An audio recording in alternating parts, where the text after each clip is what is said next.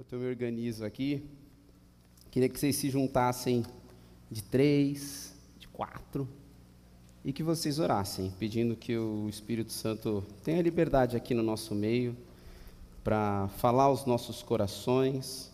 Já tem, mas que você com a sua boca aí, ou alguém em nome do grupo, possa falar assim, de forma bem clara: Deus, fale conosco. Juninho já falou, mas. e outros também. Queria que te juntasse. E aí ora, Deus, fale conosco, por favor, mais uma, mais do que o Senhor já tem falado. Né? Vamos lá.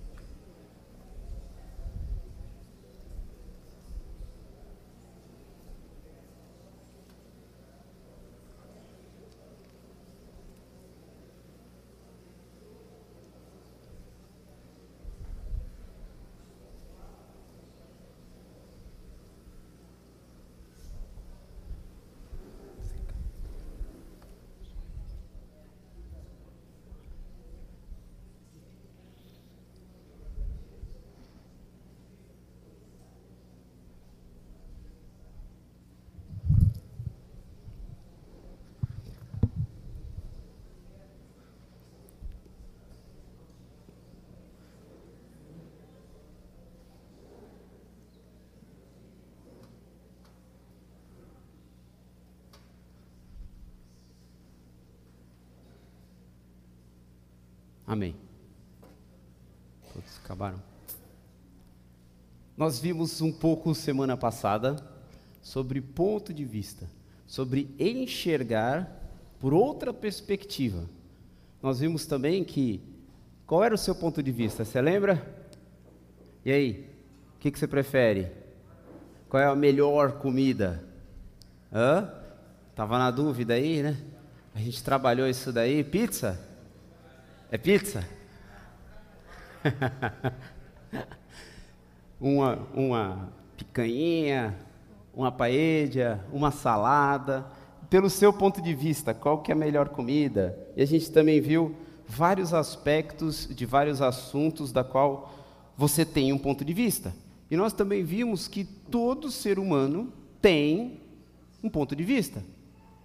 Certo?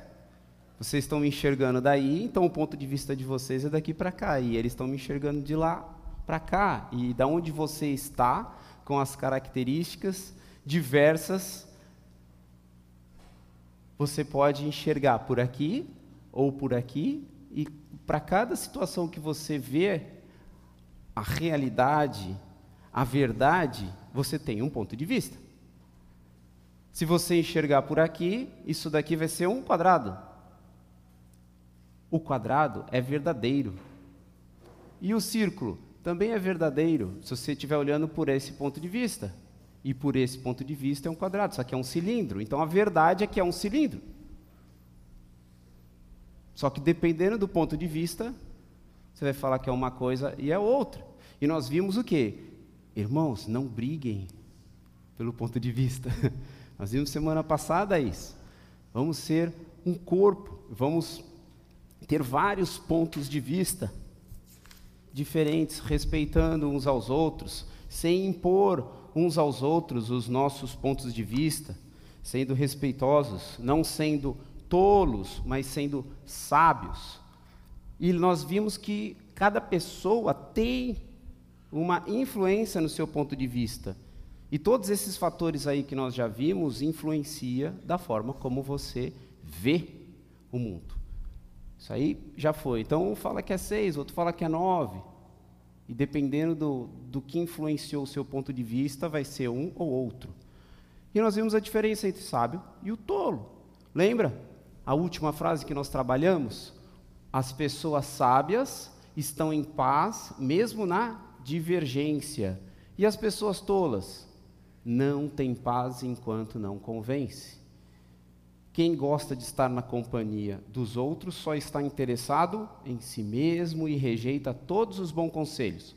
O tolo não se interessa em aprender, mas vocês só em dar as suas opiniões. E aí, creio que vocês discutiram nas celas, conversaram e puderam estar debatendo bastante sobre isso. Ah, faltou um ali. Venham para mim aquele ali, o do meio aqui, ó.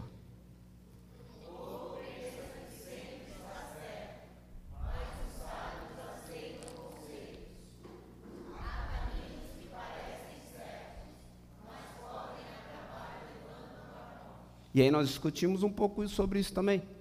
Que às vezes a gente tem tanta convicção daquilo que a gente acredita e coloca nosso ponto de vista como sendo verdade. E às vezes tem outros irmãos com outros pontos de vista, com outras formas de enxergar, e a gente precisa, como um corpo, lembra que nós não estamos falando de preto e branco, nós estamos falando daquela coisa cinzenta, que nós já vimos no passado em outras situações, na, na luva do Marcelo e outras pregações, tá bom? E aí ficou a pergunta: você tem construído pontes nos seus relacionamentos com relação às suas opiniões e com seus pontos de vista, ou você tem construído muros na sua dentro da sua casa com o seu ponto de vista, querendo fazer com que o seu marido, ou sua esposa, ou seu filho engula o seu ponto de vista, a sua opinião, aquilo que você pensa, aquilo que você acha, dentro da sua célula, dentro dos ministérios, como está. E aí você tem construído pontes ou você tem construído e erguido muros? E ficou aquela outra pergunta: você mais traz problemas, críticas, discussões, ou você também traz esses problemas, mas com foco na solução, trazendo junto a solução, para tentar pensarmos, não para criticar, mas para resolver e promover a glória de Deus. Então, foi um pouco tudo isso que a gente viu semana passada, bem rápido mesmo. Depois, se você te, não, não, não, ouviu, tem lá gravado no, no Spotify. É Spotify, né? Isso. E aí a gente trabalhou um pouco qual o melhor ponto de vista. Vocês lembram? Qual é o melhor ponto de vista? Qual é o melhor ponto de vista? De Deus, gente. E nós falamos por alto, assim, bem superficialmente, quatro características de Deus. Será que vocês lembram? Onisciente. O que, que é onisciente? Onisciente sabe de todas as coisas. Então, a pessoa que sabe de tudo, ela tem um bom ponto de vista. Beleza? Qual é outra característica? Onipresença. Uma pessoa que está em todos os lugares, do presente, do passado, do futuro, conhece toda a história, conhece tudo. É uma pessoa que vai ter um bom ponto de vista, concordam? E outra característica? Onipresença, onisciência Eu estou ouvindo aí, vocês estão falando. Pode falar isso aí que vocês ouviram. Não, a gente não falou isso semana passada, mas esse aí também é de Deus. Hã? Transcendente, o que é transcendência? Transcendente, lá, ó, ó transcendente. Vai, ultrapassa, é alto, é sublime, é grande. Então, a pessoa que tem um ponto de vista, que enxerga tudo, que vê tudo e está lá, ó, a terra é o estrado para os meus pés. Essa pessoa tem um bom ponto de vista? Sim. E por último, é um Deus imanente. É um Deus que está conosco, para aqueles que o aceitaram dentro de nós, por meio do seu Espírito, e conhece cada detalhe orgânico nosso. Cada reação química do nosso cérebro ele conhece. Cada detalhe, cada veia, cada defeito, cada problema, cada sentimento, cada situação em que nós vivemos, ele conhece. Amém? Conhece, ele sabe, e foi isso que nós vimos semana passada. A colinha está aí? E vimos o que? o que, que Deus pensa então?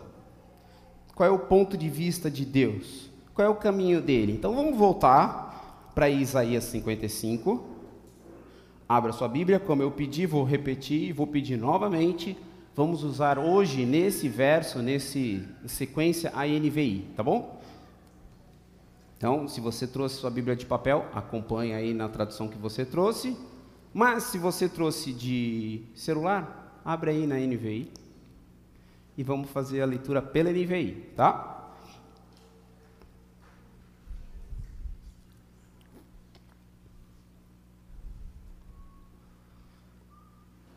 Verso 1. Vocês acharam? Quem achou, fala amém. Quem não achou, fala misericórdia. Então vamos esperar. Cadê os misericordiosos aí? Misericórdia, gente, por favor. Amém? Mais alguém, misericórdia? Não, então vamos lá. Um, dois, três. Venham.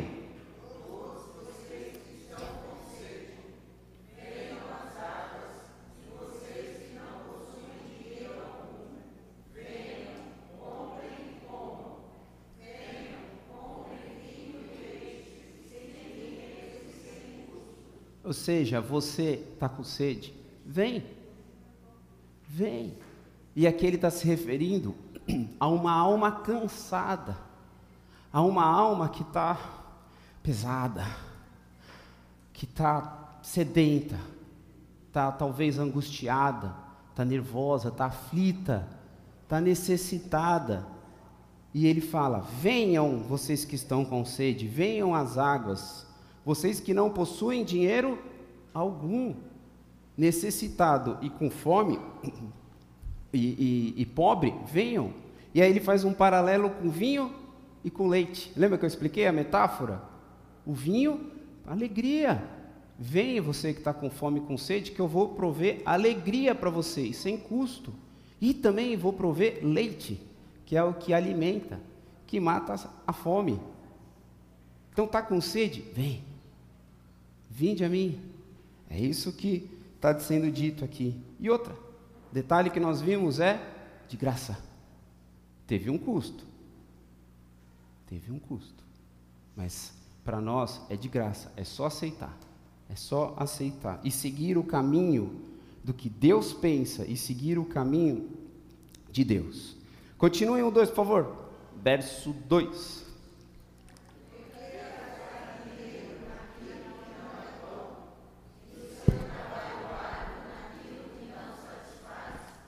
Porque e comam o que é bom, e a alma de vocês se deliciará na mais fina refeição. E aí ele faz questionamento, porque vivem rodando, rodando, rodando atrás de solução aonde não tem, atrás de locais que não vão satisfazer os anseios da alma, os anseios daquilo que a nossa alma precisa. E continua insaciável. E a alma continua sedenta, porque tem se cansado de trabalhar, tem se cansado para tentar o pão que não encontra. E não encontra o pão. E aí ele fala: comam o que é bom, venham, escutem, e a alma de vocês se deliciará na mais fina refeição. No 3, deem ouvidos a mim, deem ouvidos e venham a mim, ouçam-me, para que a sua alma viva. Farei uma aliança eterna com vocês, minha fidelidade prometida a Davi. E o que nós vimos foi alma sedenta, alma cansada, alma aflita, deve fazer o quê? Pagar algo? Porque é de graça. É ir, é ouvir, é escutar. Neste caso aqui que nós vimos até agora, é aceitar o que Deus está falando, é escutar o caminho de Deus, é escutar os pensamentos de Deus. E não falar assim: "Ah, isso daí, ó, isso daí, ó, Então vamos escutar, vamos ouvir que tem mais. E o 6, ele fala: Busquem o Senhor enquanto se pode achá-lo. Clamem por ele enquanto está perto. Se está passando por dificuldade, se está passando por problemas e essa alma está aflita, está gritando aqui, ó, busquem enquanto dá tempo. Enquanto ainda dá. É isso que está falando. E no 7, vocês,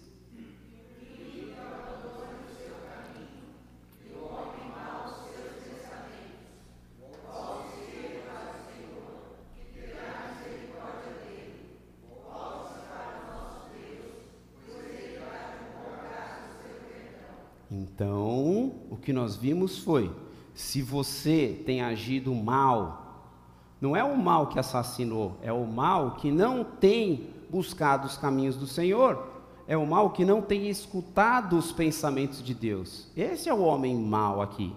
Se você tem agido desta forma, volte-se para o Senhor, que ele o julgará e o condenará. É isso que está escrito? Opa! Ele vai ter misericórdia e vai perdoar. Olha só, o que, que eu ganho com isso? Perdão e misericórdia, vinho e leite. E o que, que eu preciso fazer? Nada está pago. Gente, é meio ilógico às vezes o que a gente faz, né? A gente prefere os nossos caminhos, a gente prefere os nossos pensamentos se é um Deus que é imanente, transcendente, onisciente, onipotente, onipresente, eu acrescentei aqueles que vocês acrescentaram, né? Por que não pensar como ele pensa? E por que não buscar o que ele busca? Se vai ser com certeza muito melhor e a minha alma vai ter satisfação, vai ter prazer, vai ter alegria, vai ter descanso, e eu vou ter misericórdia e perdão, e vou ter paz mesmo em meio a conflitos. Ali o sábio não tem ausência de conflitos. Nós vimos, mas ele vai ter paz mesmo em meio a conflitos. Abandone o seu caminho e venha saciar a sua sede em Deus. Mude os seus pensamentos, mude a sua conduta. É isso que nós temos visto. Oito, vocês.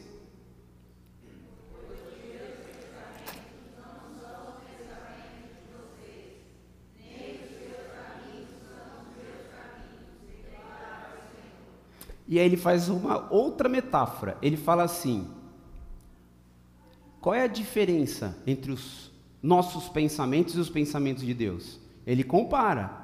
Assim como os céus são mais altos do que a terra, também os meus caminhos são mais altos do que os seus caminhos, e os meus pensamentos mais altos do que os seus pensamentos. É muito distante o nosso ponto de vista é um ponto de vista limitado. E qual o ponto de vista de Deus? Nós já falamos, nós já dissemos. Tá, Guto, mas quais são os pensamentos de Deus? Como descobrir o que Deus pensa? Como saber quais são os pensamentos de Deus e os caminhos de Deus? É isso aqui, ó. A sabedoria que vem do alto, como nós falamos, pensamentos de Deus, é pura, pacífica, amável, compreensiva, cheia de misericórdia e de bons frutos, imparcial e sincera. Esses são os pensamentos e caminhos do Senhor. Outra aqui, vocês. Por último,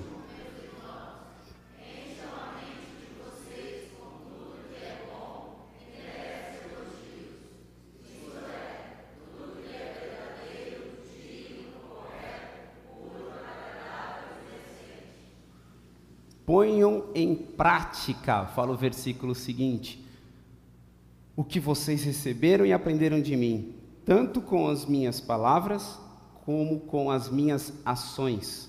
E o Deus que nos dá a paz estará com vocês. Nós temos a paz de Deus e paz com Deus. Nós já falamos isso daqui de uma outra vez. Paz com Deus nós encontramos quando aceitamos o Senhor Jesus como único Senhor e salvação. Mas a paz de Deus nós passamos a ter quanto mais conhecemos os caminhos e os pensamentos e os praticamos. Porque só conhecer é complicado. Só conhecer, talvez, você vai andar com uma condenação constante atrás de você. Se não praticar, com o tempo aquilo vai anestesiando, aquilo vai cauterizando, aquilo vai esfriando e você logo, logo pode se tornar um fariseu. Então, cuidado, cuidado, busquem o Senhor enquanto ainda dá tempo. E por último, como? Não vivam como vivem as pessoas desse mundo, mas deixem que Deus os transforme por meio de uma completa mudança da mente, do modo da gente pensar, do modo da gente entender, compreender, acreditar. Assim vocês conhecerão a vontade de Deus. Que é a quê? Qual é a vontade de Deus?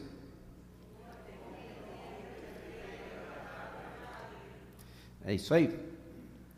E aí depois, Isaías 55, ele faz uma outra, outra na, na Bíblia, Isaías 55, 10. Ele faz outra metáfora aí, que ele compara a chuva. Aí ele fala assim: Assim como a chuva e a, neve, e a neve que descem dos céus e não voltam para ele sem regar a terra e fazerem-na brotar e florescer, para ela produzir semente para o semeador e pão para o que come. Calma. Blá, blá, blá, Todo mundo se perdeu? Vamos fazer com calma. A chuva cai junto com a neve. Ela rega a terra. Aí brota flores, frutos. Aí vem um semeador e colhe. Aí o semeador faz um pão e alimenta. Pegou? Então tem todo esse processo aí que ele está comparando. Assim também, com tudo isso que a gente explicou, também ocorre com a palavra que sai da minha boca. Ela não voltará para mim vazia, mas fará o que desejo e atingirá o propósito para qual eu enviei. Ou seja, a palavra de Deus a palavra encarnada, Cristo, com tudo que ele falou, e também a palavra de Deus, a Bíblia, tudo aquilo que foi registrado, quando ela é exposta, quando ela é lida, quando ela é crida, ela não volta vazia, ela alimenta, ela faz crescer, ela enche a pança. E as pessoas que estão aflitas, angustiadas, agoniadas, quando buscam os pensamentos de Deus, tem cura. Eu ouvi um amém? Amém. Por isso, então, a palavra de Deus ela é viva e eficaz, mais afiada que qualquer espada de dois gumes. Ela penetra até o ponto de dividir alma e espírito juntas e medulas e julga os pensamentos e as intenções do coração. E um pouco do que a gente vai ver é que a palavra de Deus, os pensamentos de Deus, muitas vezes eles entram como um bisturi, eles arrancam para fora os pensamentos e as intenções e eles os julgam. Para a condenação?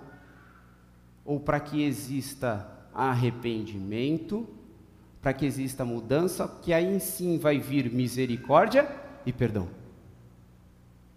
A palavra de Deus ela traz, ela revela. Satanás também pega e aponta. Então são duas formas diferentes, vamos ver assim, de se enxergar o erro. Mas um é para salvação, é para mudança, é para santificação, o outro é para condenação. O outro aponta o dedo e acusa.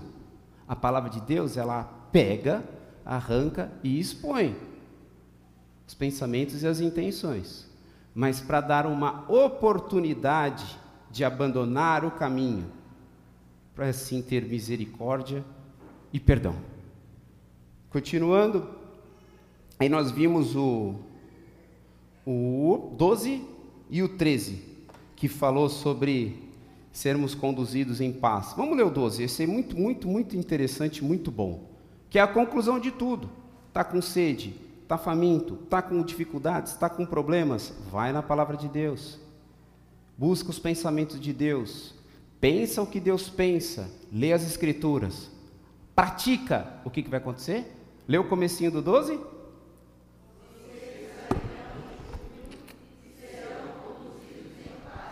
É isso aí. Vocês sairão em júbilo e serão conduzidos em paz. E isso vai glorificar a Deus. Amém? Então, o que Deus pensa? Qual é o caminho dele? O que será que Deus pensa? Ah, nós vimos isso daí semana passada, né? Eu dei uma folhinha, nós não entramos nela, nós vamos ver melhor ela hoje, mas eu queria alguns voluntários aí para estar tá distribuindo novamente, se você perdeu o seu ou não tá, deixou em casa ou se você ainda não recebeu. Voluntários. Um, dois, três. É. Pega aí, dá outro. Ah, é, pode ser os voluntários do momento missionário. Muito bem.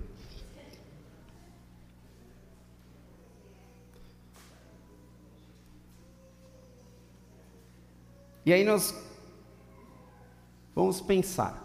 O que Deus pensa? Qual é o caminho dele? Mas sobre um tema, sobre um assunto que é muito comum nos nossos dias de hoje, atualmente, que é o que Deus pensa sobre o problema do homem no sentido de sentimentos. O que, que Deus pensa sobre sentimentos? Quais dessas emoções e com que frequência você tem sentido ultimamente? Fica com a folhinha aí, pode só segurar ela aí que a gente já vai usá-la. Quais dessas emoções e com que frequência você tem sentido ultimamente? Pensa aí. Tempo, tempo para você.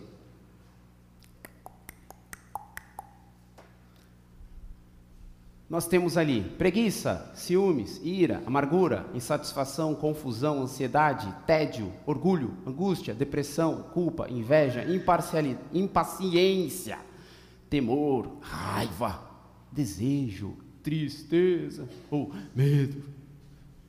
São sentimentos. Quais dessas emoções e com que frequência tem sentido ultimamente? E muitas vezes, e nos dias de hoje, eles, do ponto de vista do homem hoje moderno, têm sido. É, hoje em dia, vou mudar a, a, a minha frase, para começar de novo. Hoje em dia, as pessoas acreditam que alguns desses sentimentos são problemas que o homem de hoje sentir algumas coisas, ele não deveria. Faz mal, entre outras coisas. Então, do ponto de vista do homem, sentir tristeza é ruim. Do ponto de vista do homem, se preocupar é ruim. E outras destas daí. E aí ele traça soluções. E aí o homem traça um ponto de vista. E o que a gente vai tentar ver aqui por alto é qual é o ponto de vista de Deus sobre esses sentimentos, não de forma aprofundada, não, nada disso, vai ser um voo rasante assim superficial, pelo menos aqui foi dois domingos, em Santo Vicente foi um só, então a gente vai tentar ver um pouquinho sentimentos. É um problema hoje do homem, e aí surge a pergunta: Será que devemos atacar os nossos sentimentos? Não é para responder, é para pensar. Hum. Jesus teve sentimentos? Pensar, não precisa responder. Mas responde para você. Sim, ele teve sentimentos. Ele chorou. Ele ficou agoniado, angustiado, que até suou sangue. E estava ali orando, orando, orando, orando, não conseguia dormir, orava, orava, orava, pediu para os amigos. Ele sentiu alegria, ele sentiu vários sentimentos. Será que ele atacou esses sentimentos? Será que ele reprimiu os sentimentos? Engole o choro. Será que ele deixou os sentimentos falarem por si? E vai, sentimentos, mandem no que eu faço, mandem no que eu, não, no que eu devo ou não devo fazer. Como foram as reações dele? E será que os sentimentos, de fato, não são uma janela para a gente enxergar o que está acontecendo? Pensar. Um painel de carro. Tem lá várias luzinhas. Às vezes as luzinhas piscam. Às vezes elas ficam vermelhas. Às vezes a luz do combustível baixa. Às vezes o óleo. Às vezes alguma luz verde ou amarela no seu painel acende. O que aquilo significa? Normalmente, você, o que, que você faz? Você tem no seu porta-luvas um martelo para assim que alguma luz acenda, o que, que você faz? Quebra aquela luz que está acendendo. Não gostei dessa luz aqui, vou quebrar ela. Pá! Não é assim que você faz? Não. Ou muitas vezes, quando começa uma luz vermelha piscar, piscar, piscar, luz vermelha pisca, pisca, pisca, pisca, você fala: Ah, isso aí não é nada. Deixa isso aí piscando. E você continua guiando. Eu vou ignorar isso. Daqui a pouco passa. O tempo vai curar essa luz sozinha que está pitando. É assim que você faz?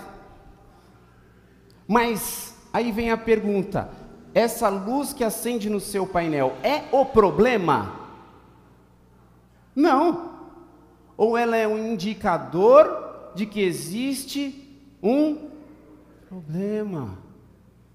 Então, devemos combater a luz ou descobrir o que, que aquela luz quer nos revelar, o que, que aquela luz quer nos mostrar de problema que pode ser no arrefecimento, no motor, no tanque de gasolina, em várias outras partes, porque o carro é um carro é complexo, né, gente?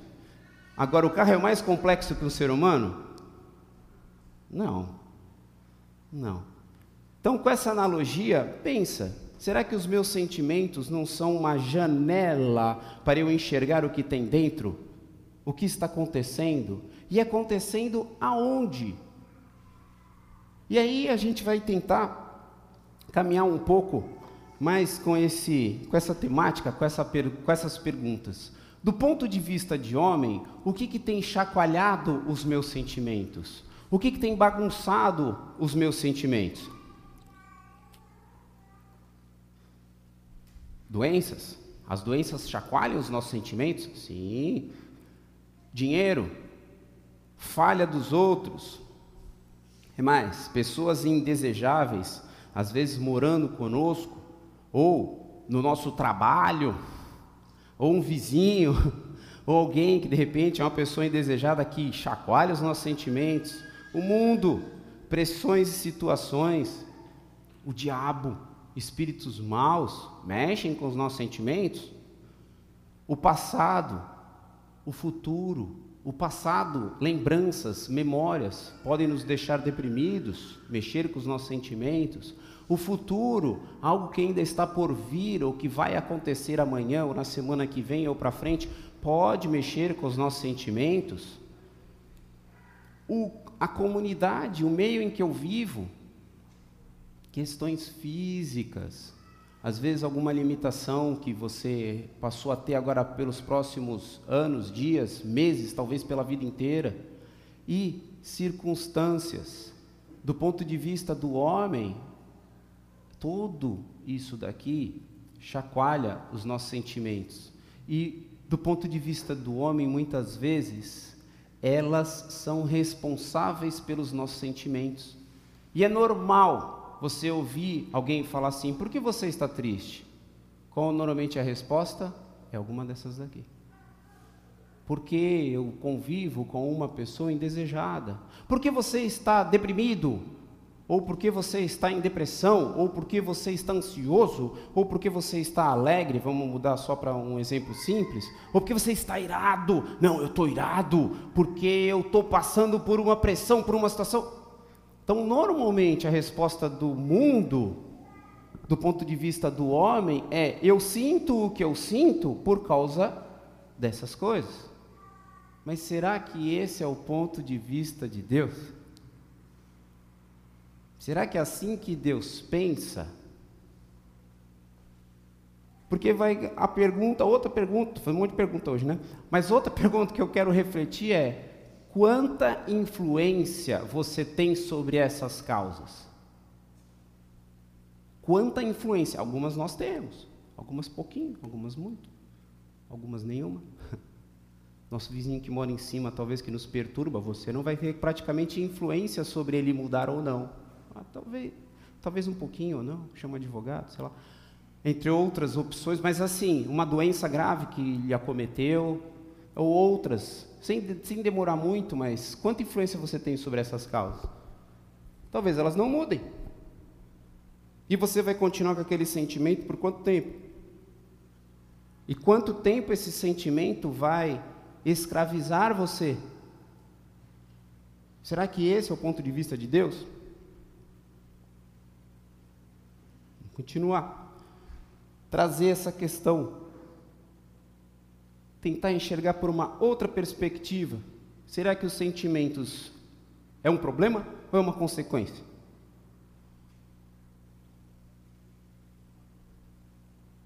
Gente, não vamos generalizar, tá? Esse é um assunto bem complexo. Não vamos ser simplistas aqui, mas eu quero chacoalhar aqui para a gente começar a pensar. E começar a avaliar, e começar a pensar o que, que Deus pensa sobre isso. E devemos ser até humildes a tocar nesse, nesse tema, porque dói. Sentimentos doem. Eu falo por experiência, que muitas vezes passamos por situações e dói. Doenças, dói. Situações, traições e outras situações, dói. Medos e outras são difíceis, não são fáceis. Mas hoje o mundo, ele fala: fuja, fuja dos sentimentos ruins, livre-se deles. Mas será que esse é o ponto de vista de Deus? É se livrar dos sentimentos ruins? E como atacar as nossas emoções dizendo: pare de sentir isso, pare, agora. Eu estou em depressão e eu entendo a Bíblia e eu conheço a Bíblia, então pare de ficar assim, pare de ficar assim. Como? É difícil se não é assim, ó. Não, leia mais a Bíblia e, e faça mais devocionais que isso. Gente, não tem uma resposta simples para isso. Não é assim. E temos que tomar cuidado e tocar nesse assunto com bastante delicadeza, bastante amor, bastante entendimento, entendendo que Deus fala assim: vinde a mim, vinde a mim quem está cansado, calma, cansada, e eu os aliviarei. E não é imediatamente, tá? É um processo é um processo. Continuando. Então vamos tentar enxergar por uma outra perspectiva. O que será que Deus pensa a respeito dos problemas, como eu disse, modernos, esses problemas hoje que estão desta forma correndo por aí? Os sentimentos do homem de hoje são diferentes dos sentimentos do homem de três mil anos atrás? Ou é o mesmo homem? Talvez os problemas sejam diferentes, mas é o mesmo homem. E a forma como ele reage, a forma como ele sente. Você tem pedido para Deus revelar a você a causa dos seus problemas? Ou só pedido para Ele eliminar? E ali eu botei um, um coraçãozinho para a gente começar a trabalhar um pouco em cima disso. Será que parte dos nossos sentimentos não tem a ver com o meu coração que tem desejos e vontades?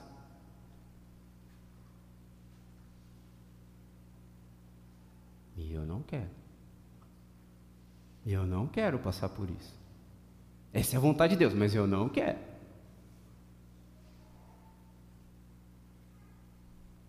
E como eu vou me sentir?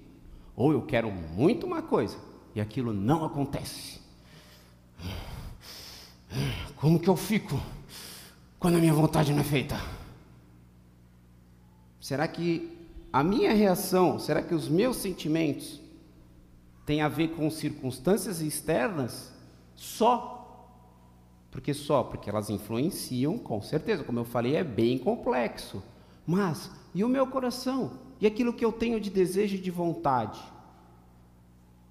Vamos entender um pouco melhor isso, os pensamentos e caminhos. Nós lemos o Salmo 139, mas eu de propósito deixei o finalzinho para a gente ler hoje. Que ele fala assim: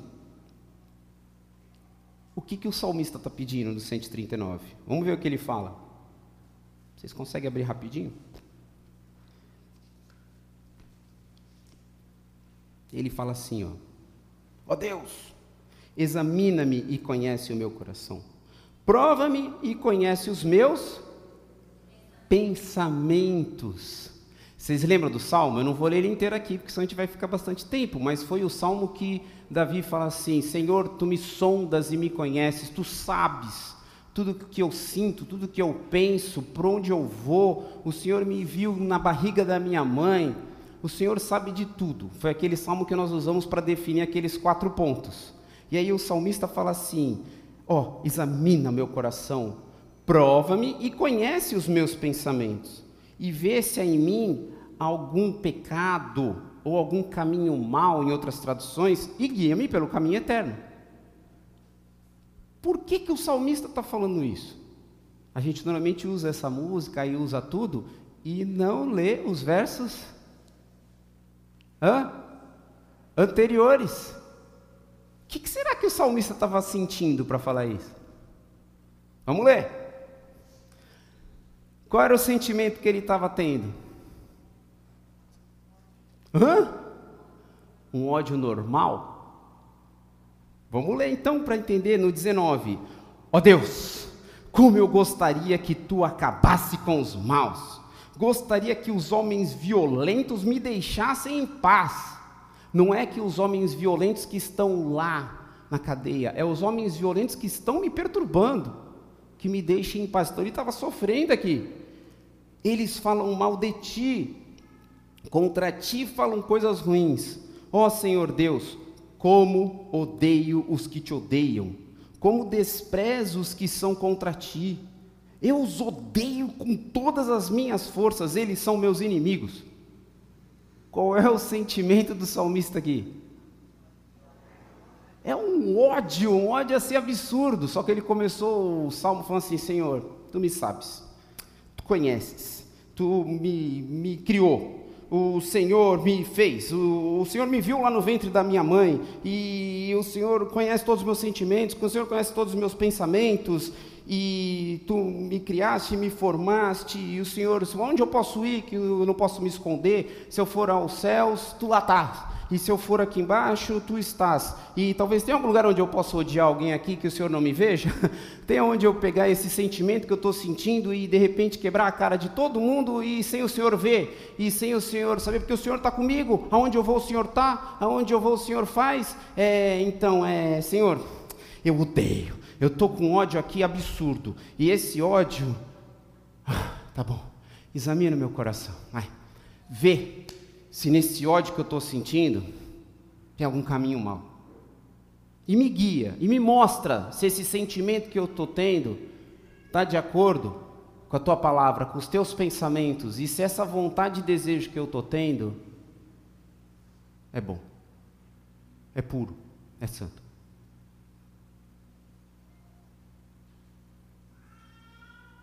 Cuidado. Só que às vezes, lê, essas fra lê essa frase para mim, para eu respirar um pouco. Vai lá.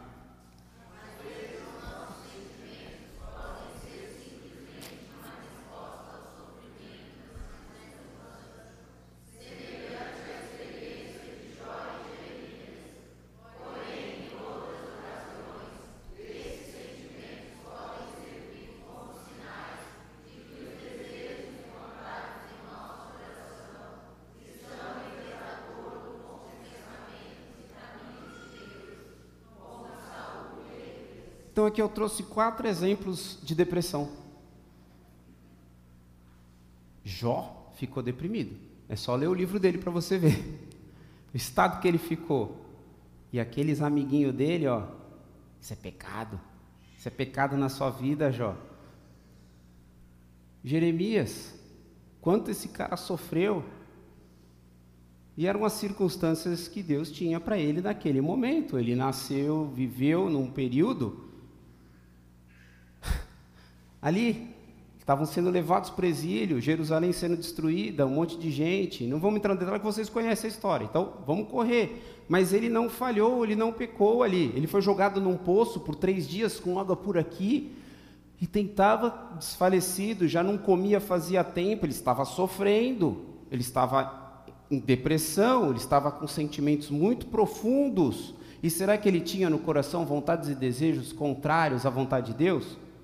Ou ele estava sofrendo circunstâncias? Assim como Jó. Agora esses dois aqui, ó, Saul e Elias, Saul fugiu. Saul não, Elias fugiu. Se escondeu numa caverna, ele tinha acabado de matar 400 profetas de Baal e 450 profetas Baalins. Estava ali, acabou de daquela dança lá que vocês lembram, que se cortaram, uga, buga, uga. E fugiu, porque Jezabel no dia seguinte falou: Eu vou acabar com você. Ela vai acabar comigo porque eu matei 850 de profetas em nome do Senhor, onde Deus fez um grande milagre. Ó, eu vou dar no pé, porque eu vou é morrer. E nesse caminho ele falou: meu ministério não serve para nada, tudo que eu fiz sempre foi ruim, é, eu não sirvo, e Deus acaba com a minha vida, porque eu não presto, porque nada do que eu faço dá certo. E ele foi caminhando, caminhando, até que ele não aguentou mais e descansou. Veio um anjo, alimentou ele, deu comida para ele, deu descanso para ele. Aí é outro assunto para outro dia, para a gente ver como muitas vezes, quando estamos cansados, com fome, e o nosso, nosso físico mistura com as nossas emoções, é para outro dia. Mas aí depois o anjo deu comida para ele e Deus animou ele novamente. Ele encontrou em Deus refúgio e solução para a sua alma. Mas foi um, um, um, um, sentimentozinho ali que a gente pode falar. E o próprio Saul, Saul ficou mal. Saul ficou muito mal. Por quê? Porque ele queria matar Davi. Estava com inveja, estava com ciúmes, estava com ira. E eram todos esses sentimentos que ele sentia não eram justos, eram injustos. Então, é possível sentir sem pecar? Pensa. Jesus sentiu e não pecou. Opa, então é. É possível pecar sem sentir? E aquela consciência que já está cauterizada?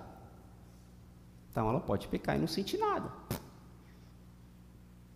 Mas aí a gente tem que tomar cuidado com os extremos. Qual é o extremo? Amigos de Jó, isso é pecado na sua vida. Você está assim porque essa sua depressão, porque essa sua ansiedade, porque essa sua amargura, amargura é pecado. Eu vou falar de outros sentimentos, tá bom? É pecado. Abandona esse Deus. Abandona e morre, né? Que nem falava a esposa de Jó. Mas isso é pecado na sua vida. Tudo é causa espiritual. Esse é um extremo. Vamos tomar cuidado com outro extremo. Qual é? Que a herança do evolucionismo diz que fomos criados, fomos criados não, que fomos evoluídos e fomos evoluindo. E por evoluirmos, não tem essa questão de pecado ou não pecado, é tudo uma questão química, orgânica. Então, para resolver alguns problemas emocionais, o que, que a gente deve fazer? Tomar certos tipos de medicações que assim melhoremos.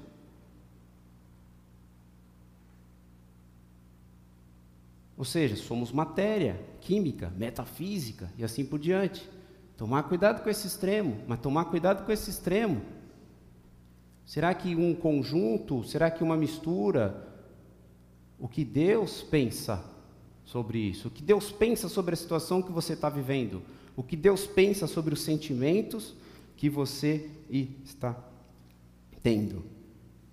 Isso que eu estou sentindo é um sinal de que algo está em desacordo com os pensamentos e os caminhos de Deus? Será que Deus colocou na gente um alerta, pé, pé, pé, pé, que muitas vezes nos ajuda em situações em que estamos prestes a pecar, ou que outros estejam pecando, outras situações que podem nos afastar dele? Vamos pensar. Como vimos, qual é o melhor ponto de vista então? de Deus. O que, que Deus pensa? Qual é o caminho dele? Vamos tentar enxergar por uma outra perspectiva. Eu botei nesse quadrinho aí, ó, muitas imagens, muitas coisas. Aonde você tem buscado solução? Está resolvendo? Está saciando a sede? Ou está continuando cansado e sobrecarregado?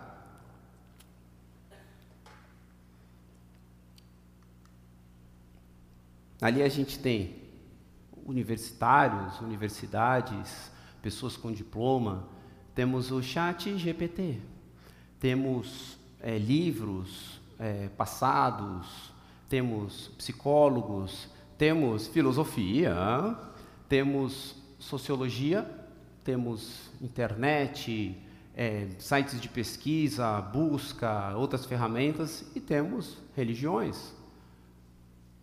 E desse lado, nós temos a palavra de Deus, que nós já falamos, que é como uma espada, lembra? E assim vai. Aonde? Qual fonte? Qual é o melhor ponto de vista? Vamos fazer então um exemplo de caso para a gente entender. Ah, antes disso, qual é a diferença entre eles? Que um é centrado em Cristo, na palavra de Deus, e o outro é centrado no homem em resolver o problema do homem que supostamente é entendido como problema. Vamos fazer um estudo de casa agora com raiva. Raiva é o sentimento. Segundo o WhatsApp, Insta, Face e TikTok, eu recebi um, essas, essas figurinhas né, que a gente gosta de mandar um para o outro, ou dar um print da tela e coloca lá no status, né? Que dizia assim, ó, perguntaram para um velho sábio: O que é raiva? E o sábio deu uma resposta maravilhosa. Presta atenção na resposta.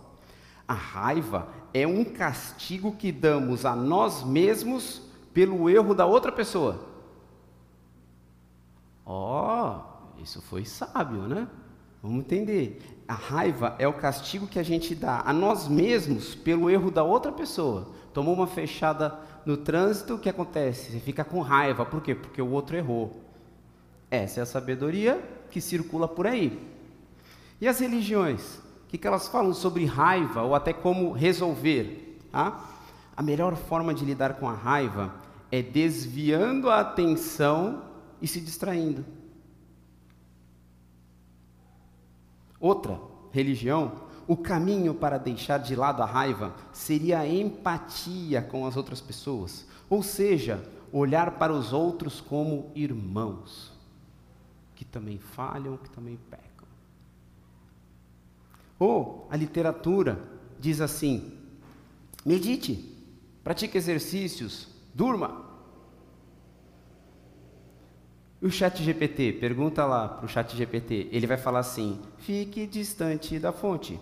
Ele vai falar assim: se você ficar distante da fonte, provavelmente você não vai ficar com raiva. E a sabedoria popular? Fala o quê? Sobre raiva e como, não, raiva é bom, utiliza ela como uma força, como uma, uma ferramenta de intimidação. E aliás, é preciso ó, descontar para aliviar. E a psicologia? O que ela fala sobre a raiva?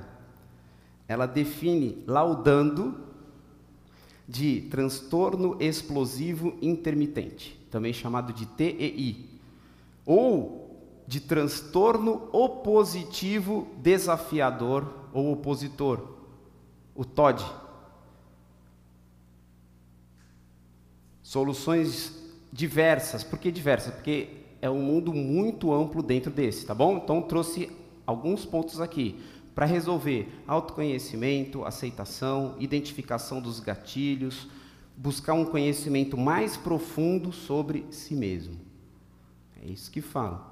Um detalhe: na, na escola do meu filho, ele comentou que um, um, aluno lá, depois de uma bronca do professor, ele virou e falou: é, Professor, não me chame a atenção porque eu tenho laudo. Ele está ali, ó. Foi isso ou não foi? Faz assim. Ó. dentro das escolas. eu tenho laudo, então o senhor não pode brigar comigo. E ele pinta e borda, e os alunos lá falam: peraí, ninguém vai fazer nada. E está cada vez mais assim. Está cada vez mais pessoas que têm certos tipos de atitude, de sentimentos, pensamentos e reações. Não, eu tenho laudo. Não, eu tenho laudo. Você tem que me aceitar do jeito que eu sou. Eu tenho laudo. E assim a coisa vai, está cada vez mais. O que, que Deus pensa sobre isso? O que, que Deus pensa sobre raiva? Gênesis 4, ainda. Não. Gênesis 4, de 5 a 7. Fala assim: mas rejeitou Caim e a sua oferta. Lembra da história de Caim e Abel? O que aconteceu com Caim? Ele ficou feliz. Deus escolheu Abel e a sua oferta. E rejeitou Caim e a sua oferta. E Caim ficou furioso e fechou a cara. E muitas vezes externalizamos aquilo que sentimos, né? E fechou a cara e deixou claro para o marido que não gostou. Não, deixou claro para o irmão que não gostou. Não, deixou claro para Deus que não gostou. Fechou a cara. Então o Senhor disse: Por que você está com raiva? Deus é maravilhoso, né, gente? Ele chega e faz a pergunta: Por que você está com raiva? Ele parece dar uma oportunidade, né? Por que você está com raiva? Porque você anda carrancudo. Se tivesse feito o que é certo, estaria sorrindo. E muitas vezes os nossos sentimentos, as nossas iras, os nossos. Oh, é muitas vezes por optarmos pelo pecado. Mas ele continua. Se tivesse feito o que é certo, você estaria sorrindo. Mas você agiu mal. E por isso o pecado está na porta à sua espera. Então o sentimento que ele teve vai levá-lo a pecar. E aí ele fala: cabe você, cabe você, vocês lembram? Fazer o quê? Extravasa, faz aquilo que você tem vontade, faz aquilo que você quer, faça os desejos do seu coração, siga aquilo que você está sentindo. Afinal de contas, você realmente tem um transtorno de desafiar e se opor a tudo e a todos. Então continue assim. É isso? Cabe a você dominá-lo. Cabe a você dominá-lo. Ou seja, a raiva é uma resposta, é uma resposta, sentimento, é uma resposta a algo que o meu coração quer, tem vontade ou deseja. Aí vem um parênteses ali, tá bom? Mas ó, pula esse parênteses aí. Depois a gente trabalha nele. Que é santo ou não, que não foi correspondido ou satisfeito. Pronto, eu tinha um desejo, eu tinha uma vontade e ela não foi feita. Então eu faço bico, faço cara feia, bato o pé e me jogo no chão. Não é isso? Todos aqui têm filhos, ou a grande maioria, que já fizeram isso. Algum filho de vocês já se revoltou contra vocês com um transtorno positivo desafiador e falou: Não, porque você não está fazendo a minha vontade. Então a raiva tem muito a ver com isso. Agora, eu falei para falar sobre o parênteses depois, por quê? Porque é uma resposta ao que meu coração quer, pode ser agradar a Deus, tem vontade ou desejo de glorificar a Deus, e que não foi correspondido ou satisfeito. E de repente uma situação X ou Y, ou cambistas no templo, entre outras oportunidades, podem gerar em nós raiva. Ver uma pessoa batendo em outra, agredindo outra, alguém matando, outras coisas, pode gerar raiva. Ver pessoas, que foi o que o salmista falou, como eu odeio os que te odeiam. E aí vai. Então, foi um estudo de caso com raiva. Todas as alternativas que nós falamos, elas podem ajudar a solucionar o problema. Todas que nós falamos anterior. De pensar que. Cadê? O, o, do TikTok lá, de pensar que a raiva é um castigo que damos a nós mesmos, de meditar, praticar exercício, dormir. Às vezes estamos com raiva porque não estamos dormindo, e aí a gente dorme no culto. Às vezes a gente tem que ficar distante da fonte. Às vezes acontece várias coisas, todas elas ajudam a solucionar o problema. Mas a palavra de Deus, ela é viva e eficaz e ela vai ajudar a pegar o problema, como espada, pegar, arrancar, trazer, expor. E se nós entendermos, confessarmos e nos arrepender, paz. Foi isso que nós vimos em Isaías 55.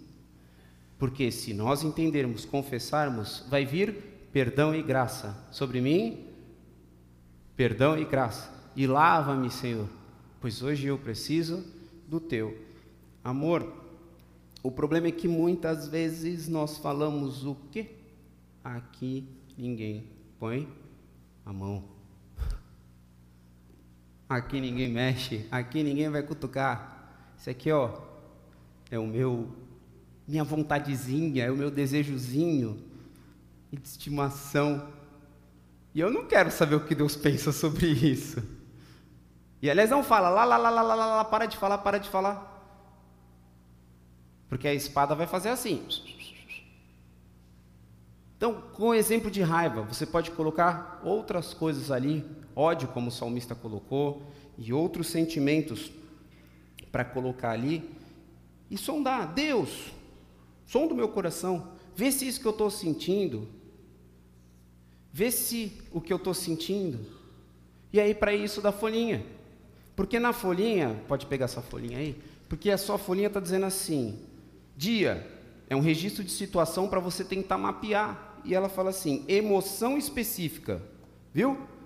O que você sentiu?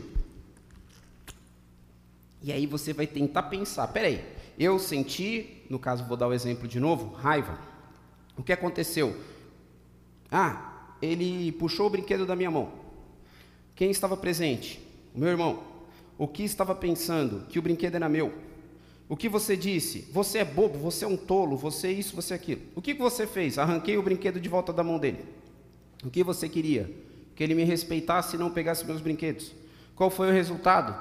Ele me deu um tapa, ele puxou de novo o brinquedo e nós ficamos e a mamãe brigou com a gente. O que, que Deus pensa sobre isso? Opa! E aí você vai pensar. E aí você vai refletir e você vai conduzir tanto os seus filhos a refletirem isso, como no exemplo que eu dei, como a maridos e esposas.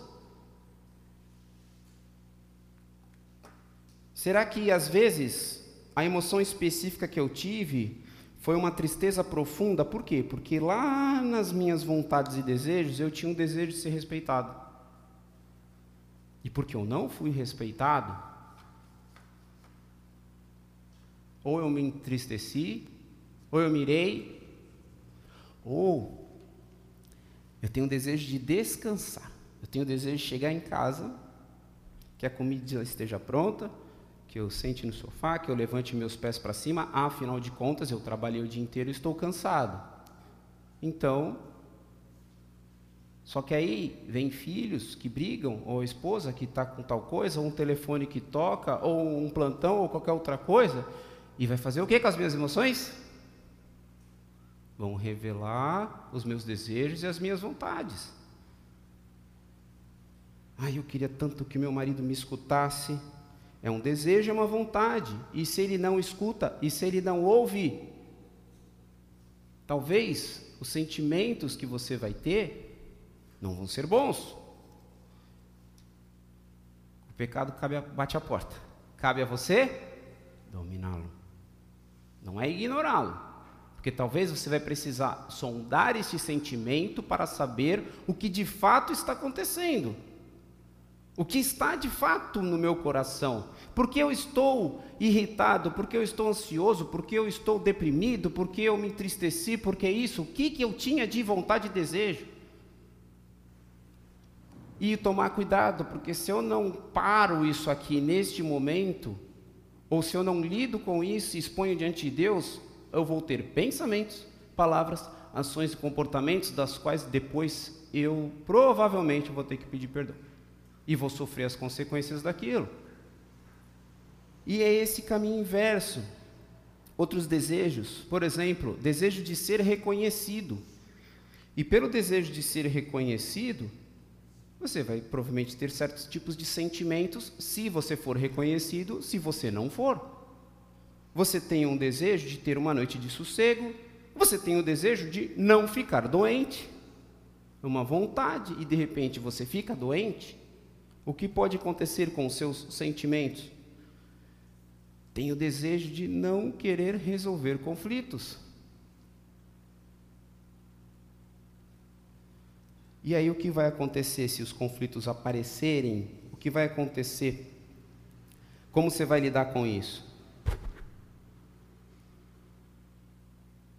Então, qual seria o melhor ponto de vista? O que de fato a gente viu, viu pelos ponto de vista de raiva que vai solucionar o problema de forma mais eficaz, completa? É o ponto de vista de alguém que criou o homem, que conhece o homem, que sabe o homem, que escreveu aqui, ó, toda a escritura sagrada é inspirada por Deus e útil. Ou será que outras fontes que têm centro no homem tem muita coisa boa aqui. Eu não estou desprezando, não estou jogando fora, não é isso que eu estou dizendo. Então não sai daqui dizendo que o Guto é contra chat GPT, ou que o Guto é contra a filosofia, entre outras coisas, ou psicologia, ou, ou universitários que estudaram. Não é isso que eu estou dizendo. estou dizendo por qual ponto de vista eu vou enxergar, qual que vai ser o trilho principal. Testemunho. Acho que dá tempo. Vocês estão cansados, estão com sono, mas pelo meu ponto de vista aqui, é, eu vou continuar mais um pouco. Eu passei por um momento da minha vida onde eu lutei bastante contra a ansiedade. Muitos de vocês sabem, a minha esposa, ela adoeceu mais ou menos desde 2010, ela foi tendo uns problemas em 2012, teve uma mielite muito grave, ficou de cama, enfim, teve um problema muito sério. A Rebeca operou com pequenininha, fez uma, uma cirurgia na cabeça, foi diagnosticada também com uma, um, suas dificuldades. O Levi também nasceu, e aí o Levi estava com dois anos, a Rebeca com quatro, a Charlene adoeceu bastante. E aí eu ficava pensando, e se ela morrer? Uma criança especial de quatro anos, e um menino super agitado, inteligente, corria para cá e para lá e não dava sossego. E agora? O que, que eu faço? E aquilo foi me deixando preocupado, foi me deixando tenso, foi me deixando ansioso. E eu, na minha mente racional, comecei a tentar traçar vários caminhos para tentar solucionar o problema, para tentar antecipar. Só que eu chegava em casa e via ela doente, e via que era uma piora progressiva, e uma piora progressiva. E eu ficava, e agora? E aí eu comecei a ficar ansioso. Ficar ansioso, ficar nervoso, ficar tenso. E aí eu cheguei para minha chefe e falei para ela, ó, não estou legal não, não estou legal não. Na época conversei com as pessoas da minha cela, eles ouviram, eles começaram a acompanhar, muitas pessoas acompanharam nós de perto também, ajudaram, tudo mais, minha família e etc. Eu cheguei para minha chefe e falei, ó, você pode me ajudar? que eu estou passando por uma situação. Ela, não, eu sei, vamos fazer o seguinte, eu vou deixar você trabalhar home office. Eu falei, ótimo, muito bem. Tem um projeto aqui assim, assim, assim, você vai trabalhar nele. Eu falei, 10. Eu fui, trabalhei dois dias em home office, a gerente desse projeto falou, todo mundo do projeto vem para cá porque estava dando um monte de pau. Era três vezes mais longe da empresa, era com gente totalmente desconhecida, num ambiente que eu tinha que usar roupas diferentes, lá no meio de São Paulo, lá para o fim do mundo.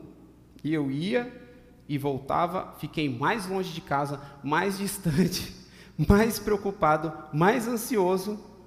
E eu sabia que eu, eu, entrava, sabia não, eu entrava no fretado e às vezes eu até tinha um certo tremor. E ficava e tentava, calma, calma, calma, o Senhor é meu pastor, nada me faltará, eu vou confiar em Ti. Senhor, como que eu passo daqui para cá? Senhor, como que eu passo daqui para cá? Como que eu faço isso? Porque eu sei, eu conheço, eu tenho aqui, como que eu faço a transição? E ficava assim, e orava, ia ler a Bíblia, aí na Bíblia estava escrito, neste mundo passareis por aflições, eu não, não quero aflição, eu não quero aflição, por que, que eu li a Bíblia? Ah, e agora? Não, mas tem de bom ânimo, e eu, e eu começava assim, porque eu quero que ela não morra, eu quero, não quero ter que tratar de dois filhos pequenos, e uma filha especial, eu não quero que ela fique doente, e aquilo ficou. E eu fui indo. Aí no dia seguinte eu ia trabalhar. Eu trabalhava Aí daqui a pouco eu começava a pensar. Aí meus pensamentos eram desviados para lá. E aí meus pensamentos ficavam pensando no que estava acontecendo, quem estava lá ajudando, quem estava fazendo, se ela tinha melhorado ou piorado, né, porque eu tinha que passar sonda três, quatro vezes por dia, e dividir com quem, quem que vai conseguir fazer isso, enfim. Aí eu olhava, não tinha passado uma hora de trampo. Aí eu falava, caçamba, e agora? Não, vamos trabalhar. Aí eu ia ver, eu não fiz cinco minutos do meu trabalho. Aí eu, vamos, focar e vamos trabalhar. Daqui a pouco começar a trabalhar, daqui a pouco os pensamentos voavam para lá de novo. Quando passava, tinha passado 30 minutos, 40 minutos, e quanto eu tinha produzido? Nada de novo. E assim ficava. Aí eu levantava, vou tomar um café. Ia lá, tomava café voltava. Aí eu dava uma andada, sentava. Passava cinco minutos, já de novo. Eu falava, não, vou tomar outro café. Quando eu vi, já tinha tomado 10 cafés, já tinha passeado, já tinha feito, já acontecido, não conseguia me concentrar. Aí eu ia para uma salinha e ligava para meu pai. Pai, me ajuda, respira. Ele, respira, Couto, respira, Couto.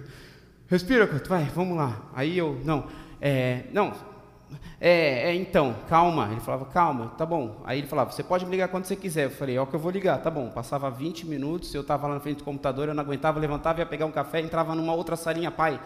Pai, ele, calma, Guto, respira, Guto, respira, Guto. Vamos lá, Guto, vamos, vamos. Eu falei, tá bom, vamos lá. Desligava, voltava, daqui a pouco. Aí quando eu via, falava, ótimo, passou três horas do dia. Ainda tinha mais cinco, seis horas para entregar o trabalho, para entregar as coisas, para fazer as coisas. E aí eu comecei uma, a pensar em algo, e meu pai também ajudou nesse sentido. Ele trouxe uma palavra para mim e falou assim: Deus não é mal, Deus é bom. Pare de pensar que Deus quer o seu mal ou que Ele vai fazer o que é mal para você, porque se ela ficar doente, é porque é para o seu bem. E de alguma forma você precisa crer nisso. E de alguma forma você precisa é entender que os caminhos de Deus são puros, perfeitos, agradáveis, santos, tudo aquilo que a gente falou, que você sabe, mas precisa acreditar. E que se a vontade de Deus para você for que você sofra, é isso que vai acontecer. E se você puxar uma possibilidade que ainda não aconteceu para o hoje, Deus vai te dar força para suportar ela? Aconteceu? Ela morreu? Então, eu estou vivendo como se ela tivesse morrido? Então, qual é o sentimento que eu estou tendo? De desespero, preocupação, de ansiedade? Porque ela, a princípio, poderia morrer. E aquela sensação vinha à tona. E qual era a força que eu tinha para lutar contra aquilo? Aconteceu? Não. Se acontecer, Deus vai me dar força? Vai, mas aconteceu? Não. Então eu tenho força para suportar aquilo? Não. Então eu tenho aquele problema? Não. Então como eu venço aquilo? Se não é problema ainda, eu tenho um problema de, de, de antecipação. Aí esse problema Deus vai me dar força para vencer. De não antecipar de não é andar cada dia por um dia. Cada dia basta o seu mal. E confiar que Deus vai ser soberano, que se acontecer, Ele vai trazer paz. Que se acontecer, Ele vai trazer graça, Ele vai dar a ajuda dos irmãos. E se eu tentar antecipar para hoje coisas que podem acontecer no futuro, eu não vou ter a força para suportá-las e para superá-las.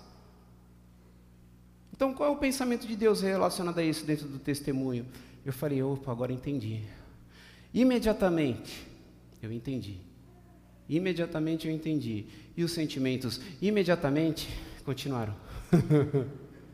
Por mais quanto tempo? Dias, semanas, meses. Hoje, antes dela fazer uma cirurgia, ou antes de começar qualquer outra coisa, o que vem no meu coração? O meu desejo, a minha vontade é de que não morra. E isso traz sentimentos. E o que eu devo fazer com os meus sentimentos?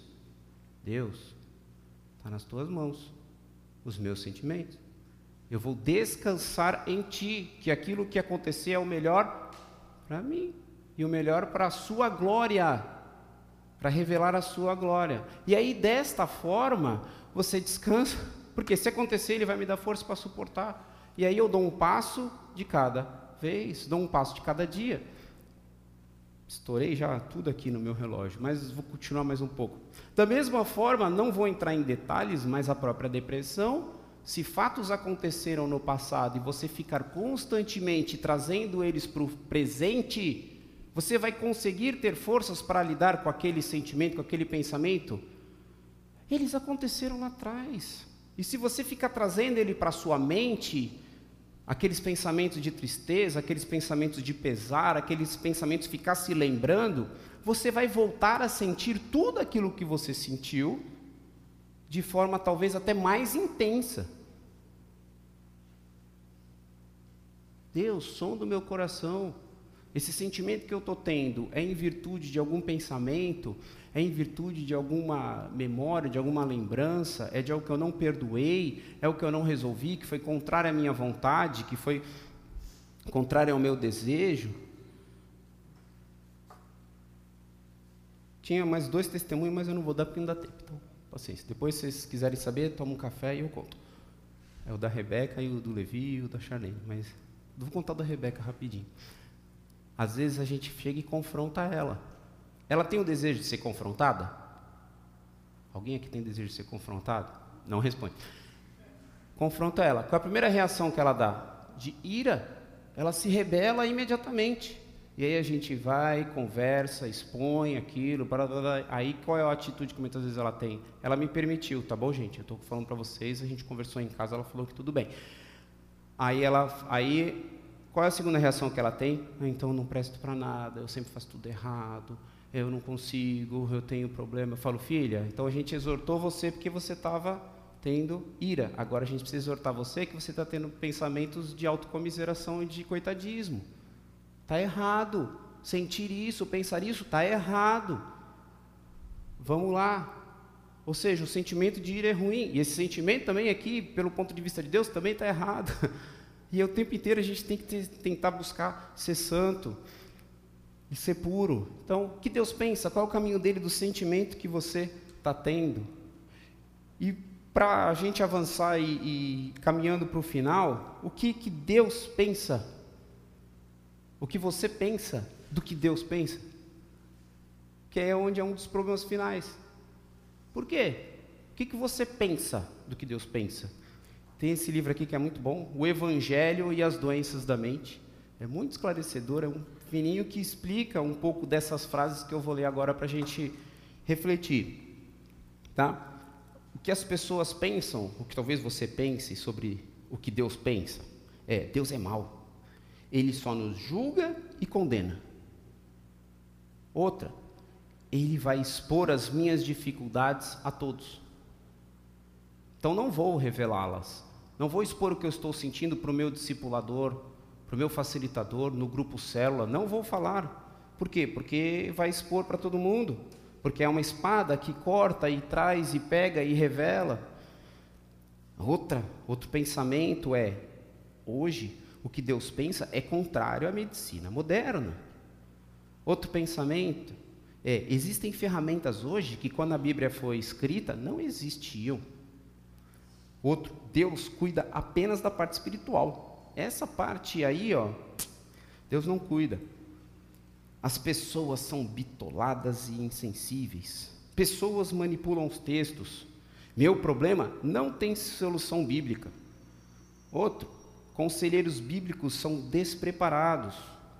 Outra frase que, que muitas pessoas falam é: eles não se importam com o sofrimento das pessoas, apenas confrontam o pecado.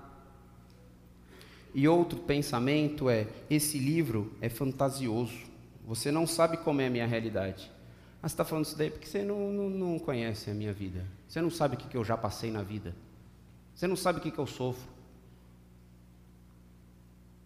É o que muitas vezes as pessoas pensam sobre o que Deus pensa.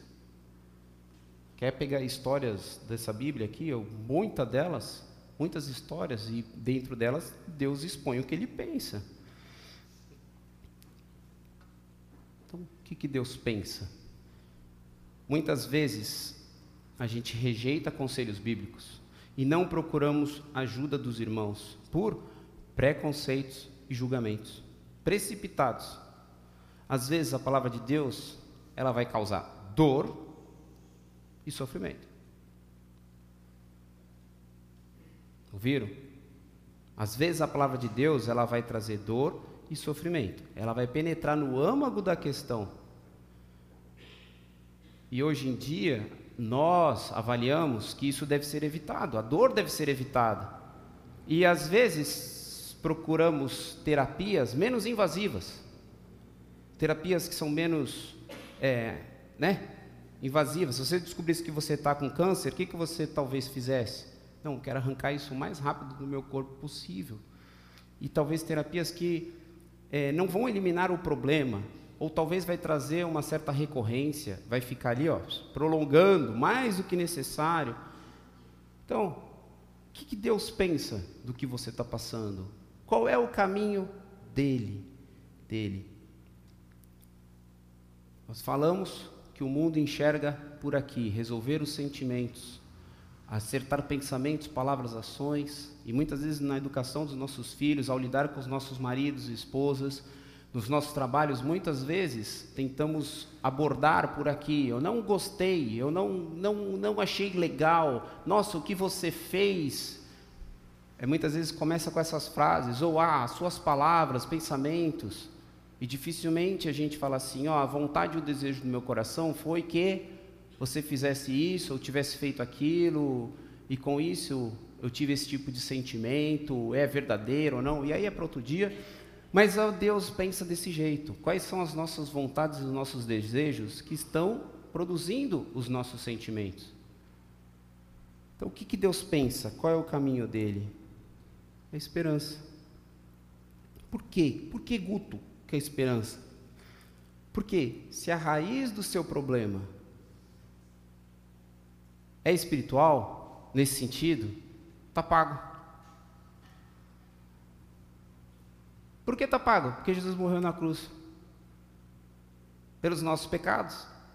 Então, se é pecado, abandona, reconhece, identifica, pede perdão, clama que você vai receber misericórdia e graça. Vinde a mim, todos que estão cansados, e eu os acusarei e julgarei? É isso que está escrito no, no, na Bíblia? Ou é, venham a mim todos vocês que estão cansados de carregar as suas pesadas cargas, e eu lhes darei descanso. Aprendam comigo, porque sou bondoso e tenho o coração humilde, e vocês vão descansar. Mas, ó, os deveres que eu exijo de vocês são fáceis, mas tem deveres. E a carga que eu ponho sobre vocês é leve, mas tem carga. Mas é leve. É fácil. Então, lembra, procure a Deus, procure ajuda enquanto pode achá-lo. Para a gente finalizar, algumas perguntas aqui, que é para a gente pensar nos nossos grupos células, é, durante as reuniões de célula e de discipulado, você tem conseguido expor o que você pensa, o seu ponto de vista, com relação a isso daqui, o que Deus pensa, e ouvido dos irmãos, eu coloco uma situação, aí um irmão fala, Deus pensa tal coisa sobre isso que você falou. E a gente tem trazido a Bíblia para aconselhar os nossos irmãos, ou tem sido reuniões de autoajuda, onde eu só exponho o que eu estou sentindo e peço oração. Aí eu exponho o que eu estou sentindo e passando e peço oração. Eu exponho o que eu estou sentindo, o que eu estou passando e vamos lá. Pergunta 1, um, pergunta 2, pergunta 3, pergunta 4.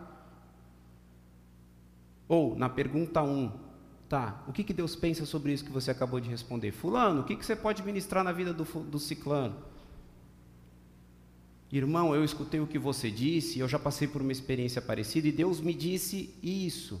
E como tem sido compartilhar? Dentro dos discipulados também, será que nós temos passado com problemas com nossas esposas, maridos, filhos, parentes, no serviço, outras situações? Não, não, não, não, não, não. Nisso daí ninguém toca. Nisso daí eu não abro, nisso daí eu não falo.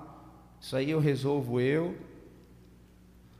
tem realizado devocionais diárias, levando a Deus os seus pensamentos e falado: Deus, examina o que eu estou sentindo, o que, que o Senhor pensa sobre isso. E por último, você tem aconselhado as pessoas que estão sofrendo de forma bíblica com o que Deus pensa ou com o que você acha? E trazido luz, esperança e uma palavra de arrependimento. Olha, é isso que você está sentindo. Pensa se de repente tem as circunstâncias envolvidas ou se tem pecado envolvido. Se tem pecado envolvido, eu te ajudo a discernir, vamos lá. Para encontrar perdão e graça, não acusação e julgamento. Eu ouvi um amém? Baixe sua cabeça. Senhor Deus, te louvamos, te engrandecemos, porque os teus pensamentos e os teus caminhos são muito superiores aos nossos. O Senhor é um Deus maravilhoso, o Senhor é um Deus poderoso. Ajude-nos a sentir corretamente, que possa ser um alarme que o Senhor colocou em nós para estarmos alinhados com os teus pensamentos e com os teus caminhos.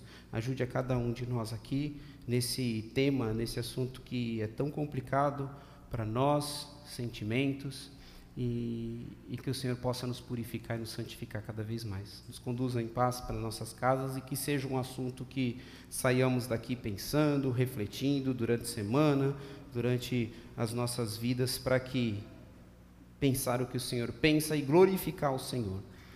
Em nome de Jesus. Amém. Busque ajuda bíblica. Capacite-se na Bíblia para ajudar aqueles que precisam de ajuda bíblica. Boa noite.